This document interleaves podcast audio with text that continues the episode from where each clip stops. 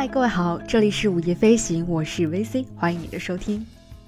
今天的节目当中要和你分享关于声音的故事，要和你分享一些出现在我2020年生活当中的声音，然后和你分享隐藏在这些声音背后的故事。2020年，这些声音成为了一个个锚点，锚定了我悬浮而飘荡的生活。嗯，为什么用“锚定”这个词呢？其实这个词出现在我的脑海当中，是在二零二零年年末的时候，我参加的一个和死亡教育相关的线下课程的时候想到的。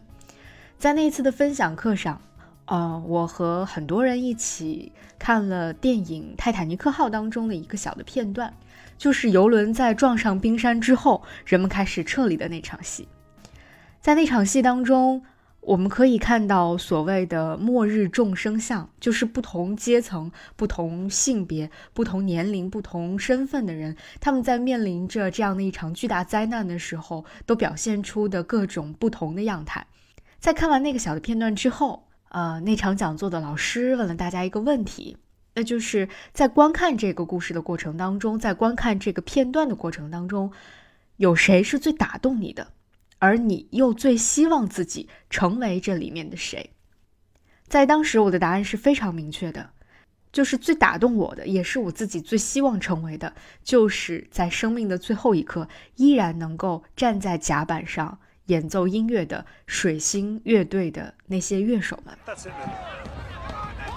Goodbye, Good luck. Bye. Take a turn around the baby, load double decker.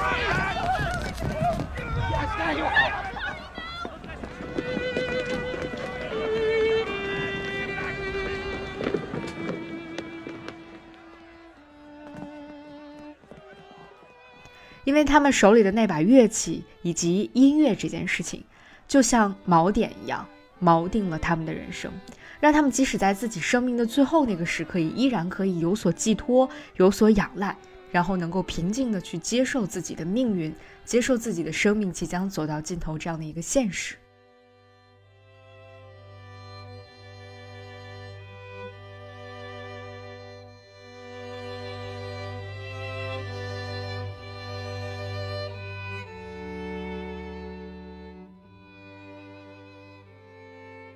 而转回到我的真实的现实生活当中，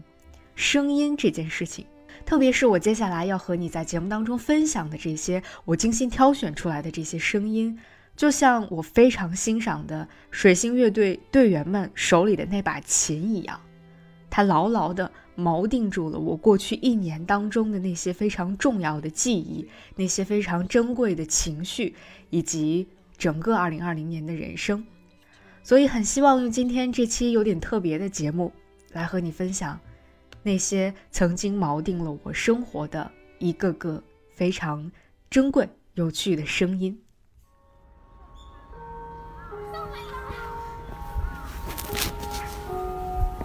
十二点钟报时了。现在大家听到的这段声音来自日本的和歌山，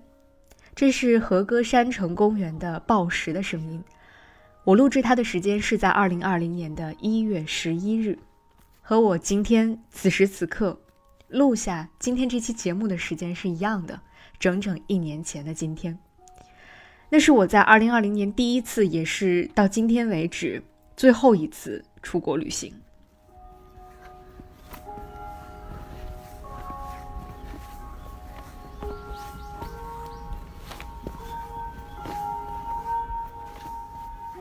那一次，我特别特别幸运的抽到了自己生日当天我喜欢的乐队在大阪的演唱会的门票，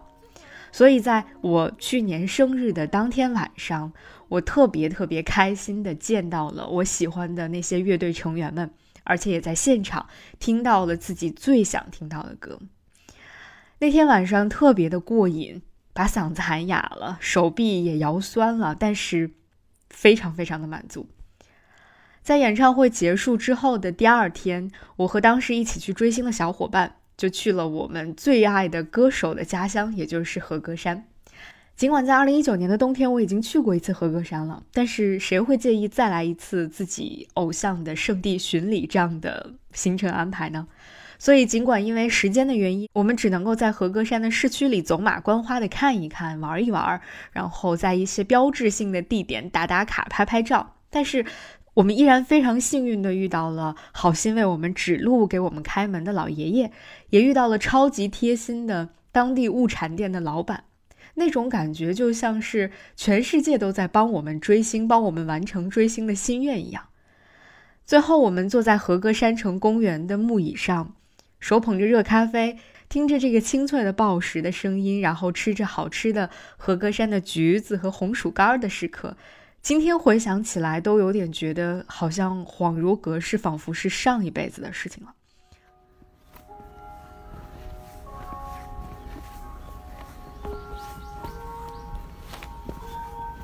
那个时候还不需要戴口罩，那个时候只有非常非常纯粹的快乐。那个时候我还和小伙伴约定说啊，下一次我们要继续一起来看演唱会啊。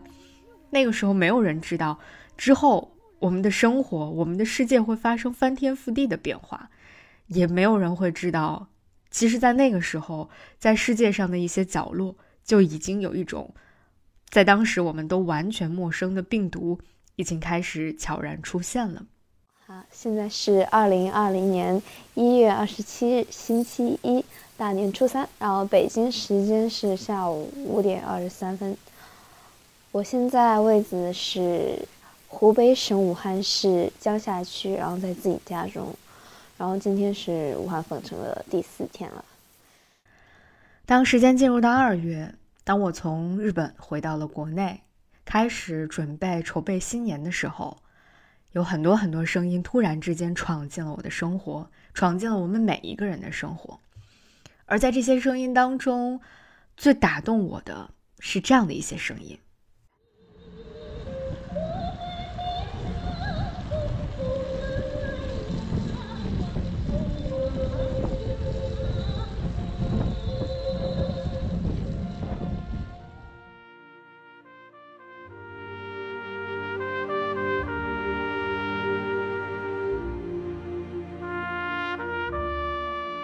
四下无人的街道，一场接一场的大雪，紧绷的神经，冰冷的空气，红色的数字，这是我对二零二零年二月份最鲜明的记忆。除此之外，还有停不下来的焦虑、困惑以及巨大的悲伤的情绪。在那段时间当中，唯一能够给我带来安慰的就是声音，它包括音乐。还有就是来自全国各地不同地区的听众们给我们发来的自己的声音故事，那些声音故事后来我们把它剪辑集结成了《风城日志》这样的一档小的 mini 播客。如果你感兴趣的话，可以在泛用型的播客客户端上搜索“风城日志”，就可以听到他们的故事了。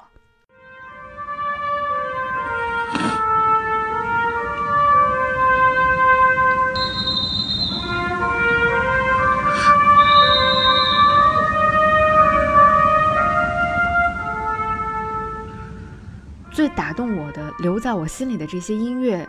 其实并不精致，甚至他们的音质可以说非常的粗糙。但是，当这些音符、这些乐句出现在空荡荡的武汉的街头，当周围的空气当中都弥漫着那种悲伤、痛苦的气氛的时候，有人愿意拿出乐器，演奏在那个时候最能够表达自己内心的音乐。它本身就有一种超乎寻常的力量，而这样的一种能量早已经远远超过了任何一张制作精良的专辑。我至今都还记得，我在微博上刷到这首嗯隔离在家的老人用小号吹奏的思念曲的时候，我一个人坐在房间里哭了很久很久。之后的两段音乐，一段是在同样在微博上。我看到的有人拍下的一个非常模糊、时长也很短的一小段视频，是在武汉的街头，有一个老人在深夜用手风琴拉着卡秋莎。而另一段音乐同样来自武汉的街头，是一位骑自行车的老人，他在自己的车筐里面放了一只大喇叭，喇叭当中传出的就是这首歌，一首非常非常复古的，叫做《我们的生活充满阳光》的歌曲。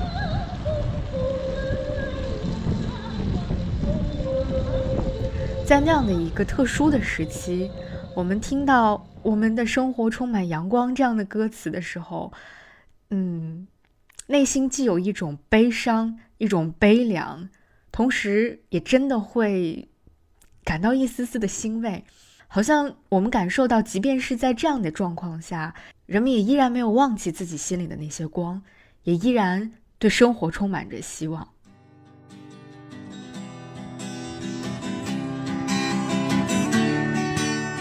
然后就是在二月初，北京下了一场很大很大的雪。那场大雪下了很久很久，而且因为大家都封闭在家里面，没有办法出门，所以街道上格外的安静，雪地上一个脚印都没有。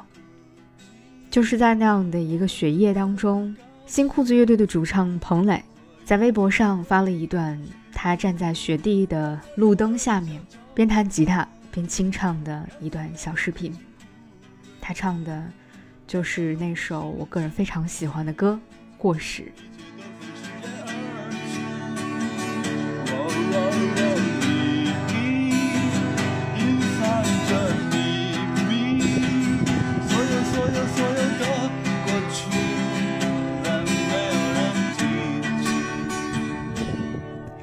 我想，人们在任何时候都是需要音乐的。特别是在你需要治愈的时候，特别是在你悲伤难过的时候，特别是在很多人的情绪都陷入到一种很荡的状态的时候，音乐真的是可以拥有治愈人心的力量的。之后的时间渐渐走进了三月，其实从二月到三月这段时间是非常非常难熬的，我想对于每一个人来说都是这样的。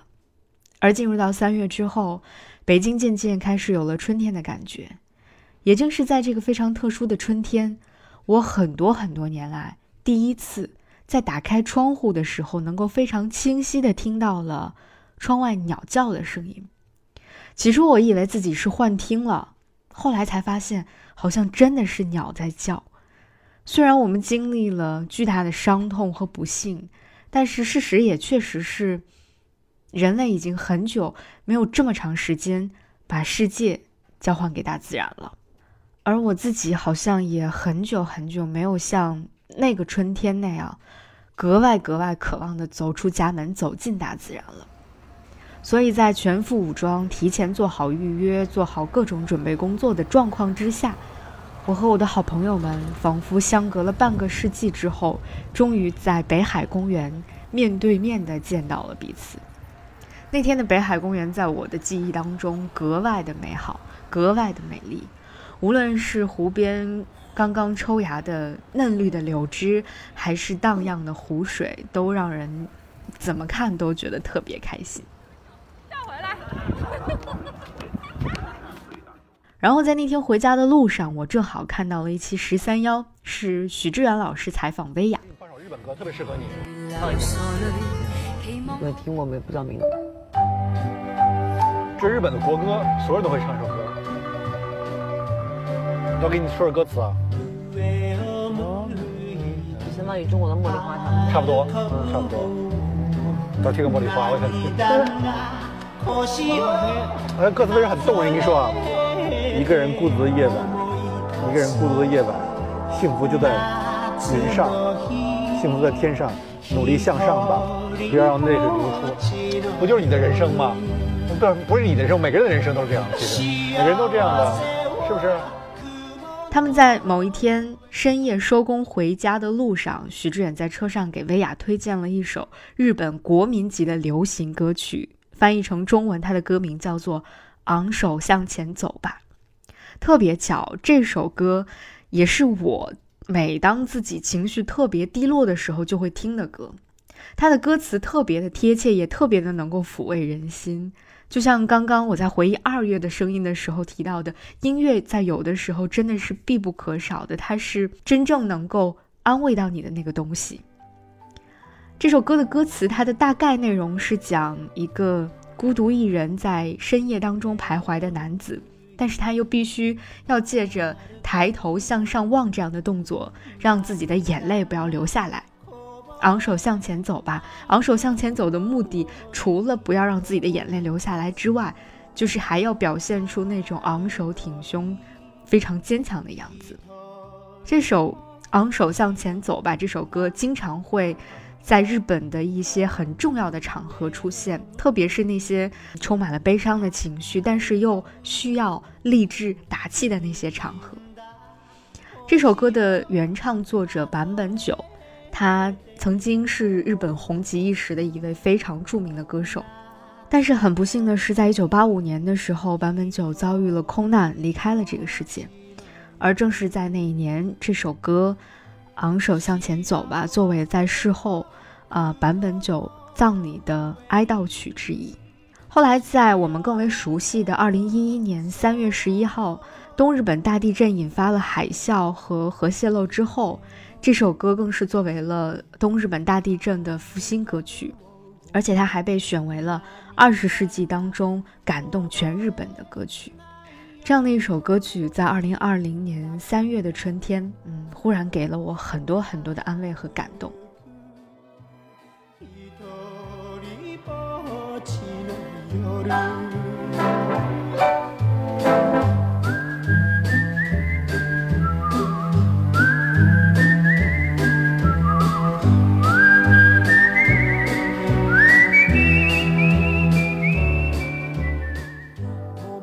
伴随着渐渐复苏、春天到来的，还有渐渐恢复的日常工作和通勤。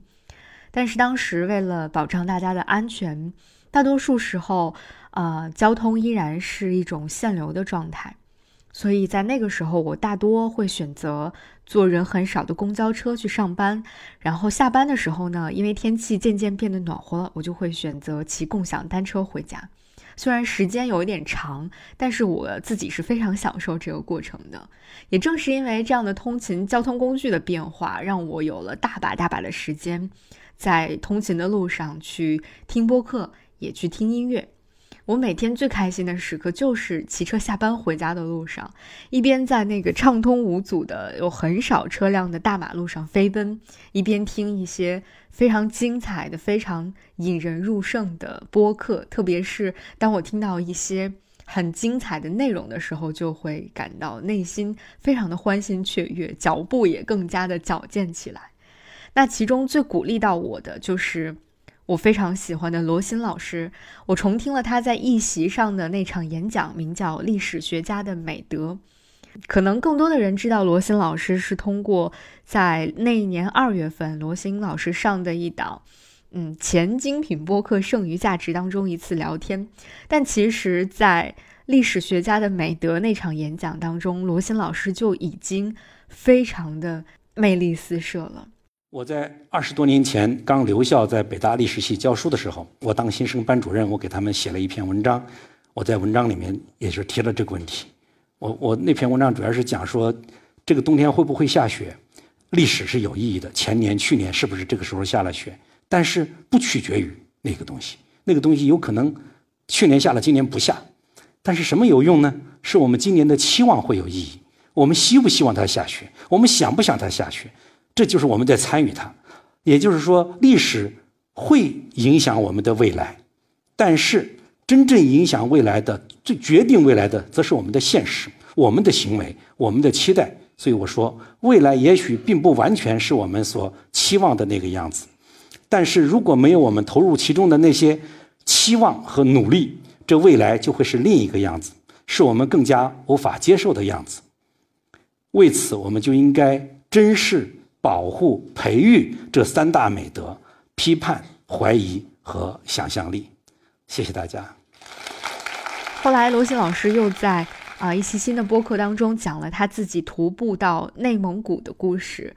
我边听就边觉得自己好像也正在骑行在一条通往未知远方的道路上，然后整个人从情绪到你的心胸都变得开阔了起来，然后呼吸好像也变得更加顺畅了，好像并没有因为戴着口罩骑自行车这件事情让自己的呼吸有那么的局促，这种感觉真的非常非常的好。如果说我从那个灰暗的几个月当中真正学到了什么的话，我觉得。就是罗新老师在历史学家的美德当中，以及他自己用自己在疫情期间的参与的一些公共表达、一些公众对话当中表现出来的那些呃令人敬佩的那些品质一样，就是正直、善良和良知永远都是最珍贵的。无论你做哪一个职业，无论你是什么样的人，我想这都是最重要的。就像在那段时间也反复被人们会提到和引用的陀思妥耶夫斯基的那段话，最要紧的是，我们首先应该善良，其次要诚实，再其次是永不相忘。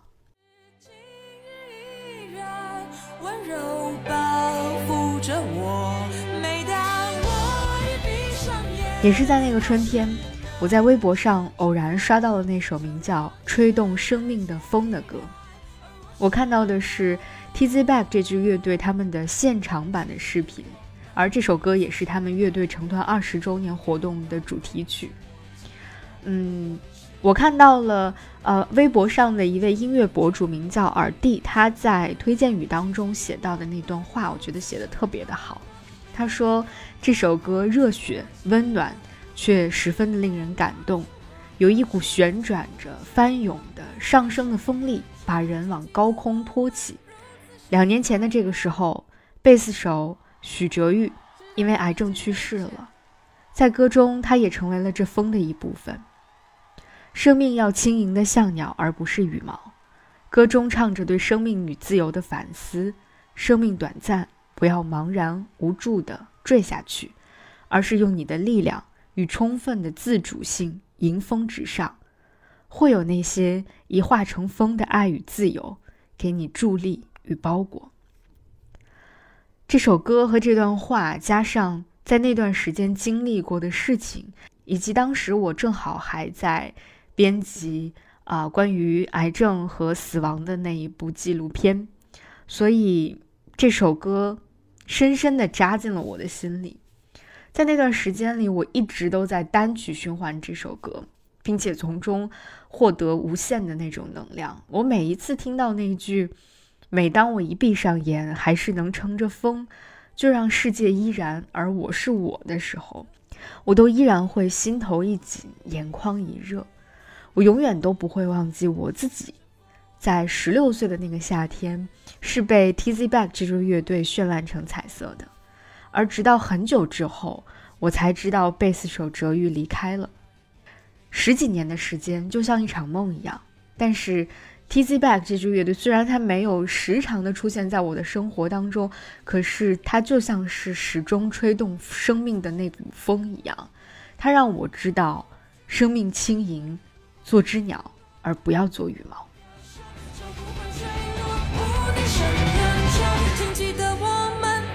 谢谢大家，我们是 Tz Back，谢谢。听着这首歌，我的生活也进入到了让人感到治愈的夏天。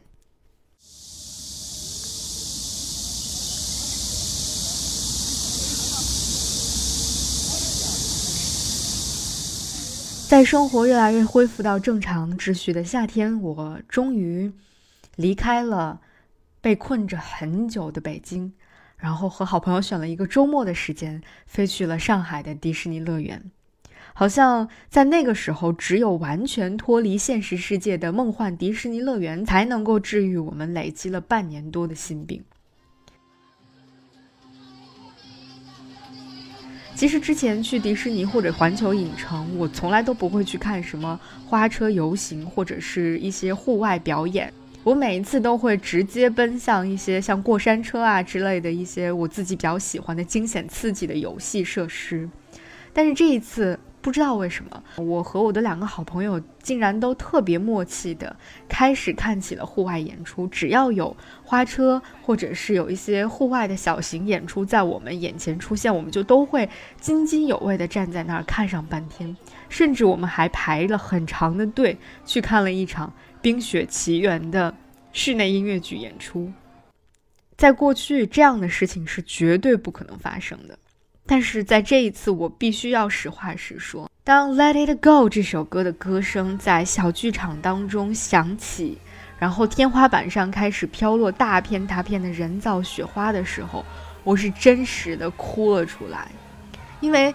我们实在是太久太久没有真实的坐在这样的剧场当中看过演出了，无论是什么演出。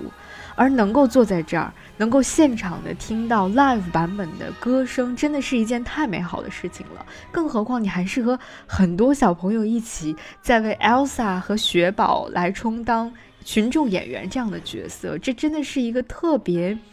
沉浸式的、特别开心的体验。啊，好美啊！啊，好好看。对呀，真的耶，好美啊！那一次，我好像也终于从心底真正的体会到了为什么人们是需要有迪士尼这样的乐土存在的，而我也从之前一个只喜欢去环球影城的人，变得好像有那么一点喜欢迪士尼乐园了。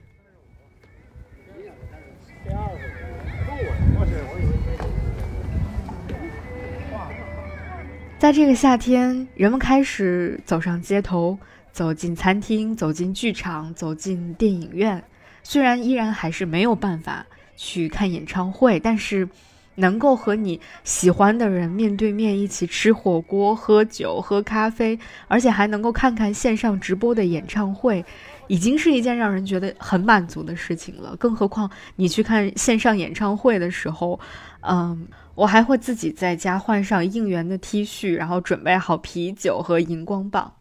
嗯，虽然有一点点的心酸和可怜，但是也有另外一种非常自由独特的快乐呢。虽然那个时候电影院还没有太多的新片上映，但是，嗯，我也和很多人一样，我们都觉得走进电影院去在大荧幕上看电影是一种你在家里面看投影也好看 iPad 也好，或者是投屏投到你的电视屏幕上去看电影，是完全不一样的感受。所以我就跑去家附近的那个人很少的电影院，去很爽的看了好几部 IMAX 版本的老片重映，同时也收获了一种非常奢侈的用 IMAX 大荧幕拉片的那种感受。这种愉悦感是非常难以描述的，但是非常的棒。午夜飞行是一档关注旅行、城市文化与生活的播客节目。力求用声音呈现多彩的城市故事，由 Marcast Media 制作出品。如果你是苹果手机用户，我们推荐你在苹果 Podcast 订阅收听这档播客。如果喜欢我们的内容，欢迎给出五星好评，并留下你想说的话。我们的节目也会同步更新在 Spotify、小宇宙、喜马拉雅、网易云音乐、QQ 音乐、荔枝 FM、蜻蜓 FM 等平台。另外，你还可以搜索关注“午夜飞行”的微博和微信公众号，期待听到来自你的声音。我们也欢迎有眼光的品牌来赞助我们的节目，支持午夜飞行做出更多更有深度和长远价值的好内容。如果你想要为午夜飞行打赏，用真金白银为你喜欢的内容投票，欢迎到爱发电搜索午夜飞行进行打赏。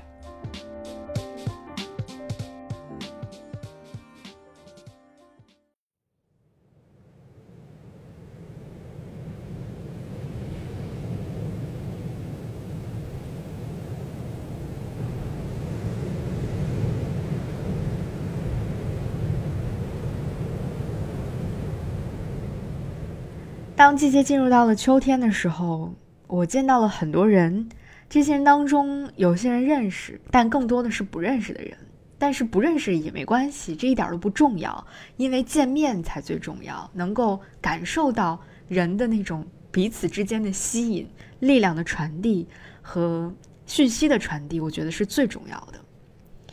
这个秋天，我觉得我感受到最大的力量是去看了二零二零年的。生肖独剧节，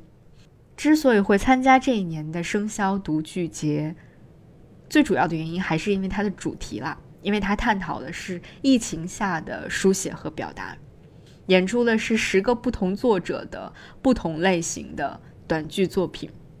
无论是这些作品，还是整个生肖独剧节，都可以看作是青年戏剧人对于当下非常富于个性的一种回答。九个小时的马拉松演出听起来特别的可怕，特别的漫长。但事实是，当天晚上十点多，当我看完了一整天的演出，坐上回家的出租车的时候，我并没有觉得有特别的疲惫，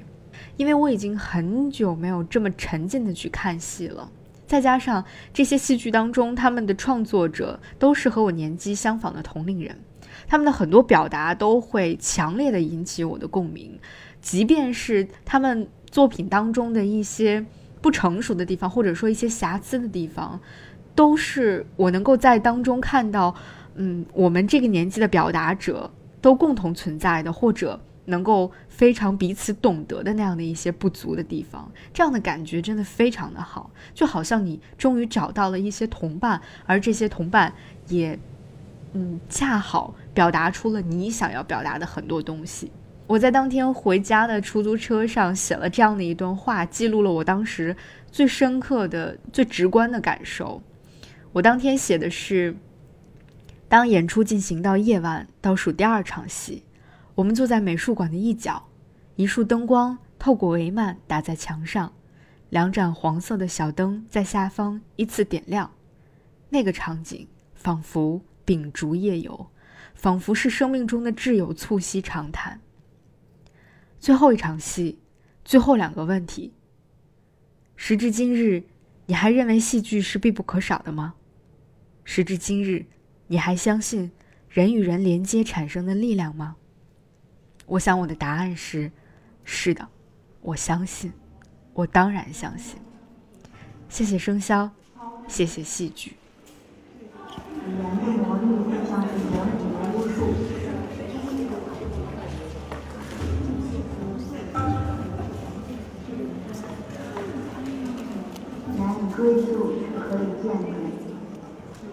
除了这场给我带来无限能量的线下的戏剧演出之外，因为无法去更远的地方旅行，我开始去探索自己周边的世界。除了在北京的大街小巷去逛一逛、串一串，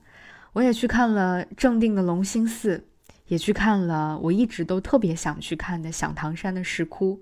看了很多老房子，也看了很多古老的石像。啊，这些我都会在今后专门把它做成几期节目来和大家分享。但是看这些老物件的感觉，真的也特别的好。探索周边的感觉，真的也有一种熟悉的陌生，一种陌生的熟悉。田子这边加油加油！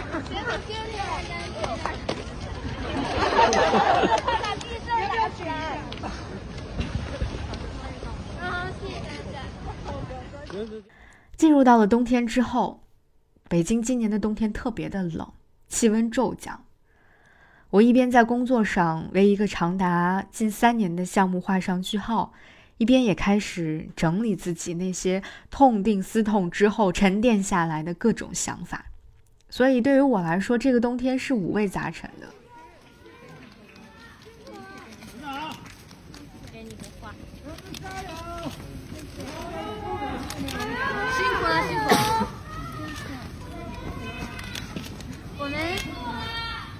我们今天的评审结果是休庭。我们申请了。这段声音是在北京海淀法院门外声援弦子的人们。那天的天气特别的冷，我一边在办公室瑟瑟发抖的写稿子，一边不停的刷微博，在关注着弦子这个案子的进展。从中午陆续有人开始 PO 一些现场的照片，到下午。我看着有很多人在微博上发他们收到的来自嗯各个地方的匿名的快递，给他们送吃的、送喝的、送暖宝宝，嗯，再到深夜十二点多，终于庭审结束。那天，我的眼眶湿润了好多好多次。当我在十二月三号零点看到有人在微博上发了贤子从法院走出来的那段视频的时候，我就在被子里面哭了一场。然后我翻到在那一天，我看完那段视频之后，发了一篇小小的微博。没想到二零二零年的开始，我们边哭边说要记住这一切；而在二零二零年的结束，我们又是边哭边说要记住这一切。但是这两次又很不一样。前一次是充满了失望和难过的，后一次是怀抱着相信和力量的。这一年就要过去了，这一年可以说是战斗的一年。我看着很多人在战斗，自己也在战斗，和人、和事、和自己。其实之前我是有点逃避冲突的人，大多数时候我都会选择隐忍、规避。迂回，但这一年，太多人和太多事都改变了我。去做，去说，去表达，去争取属于你的权利，去拒绝无理的任何形式的 PUA 和诋毁。不用说一定会怎么样怎么样，你只需要在每一个当下的时刻做好你该做的就够了，没有什么可害怕的。这段话其实就是对我自己说的话，也是我从弦子和很多弦子的朋友们身上获得的力量。没有什么可害怕的。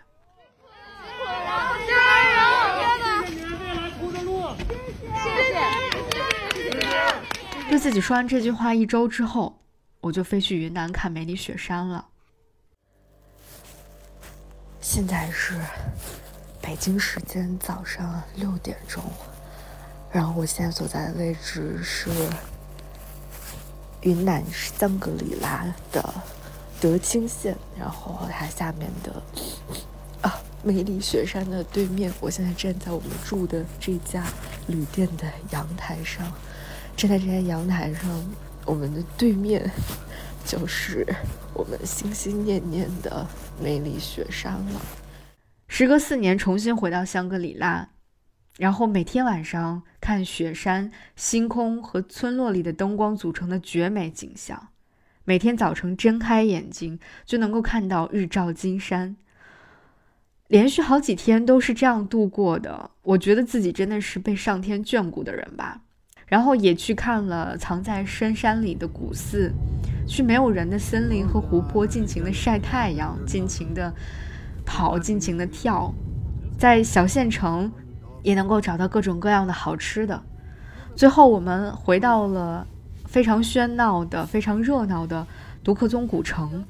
但是每天晚上，我们都不觉得很吵，反而会特别开心的加入到当地人跳锅庄的队伍当中，特别快乐的跟着他们一起跳锅庄舞。那段时间、那段经历，我除了说真的太开心了、太好了之外，我什么其他更多的感受都说不出来。但是那样的感受，就是太好了。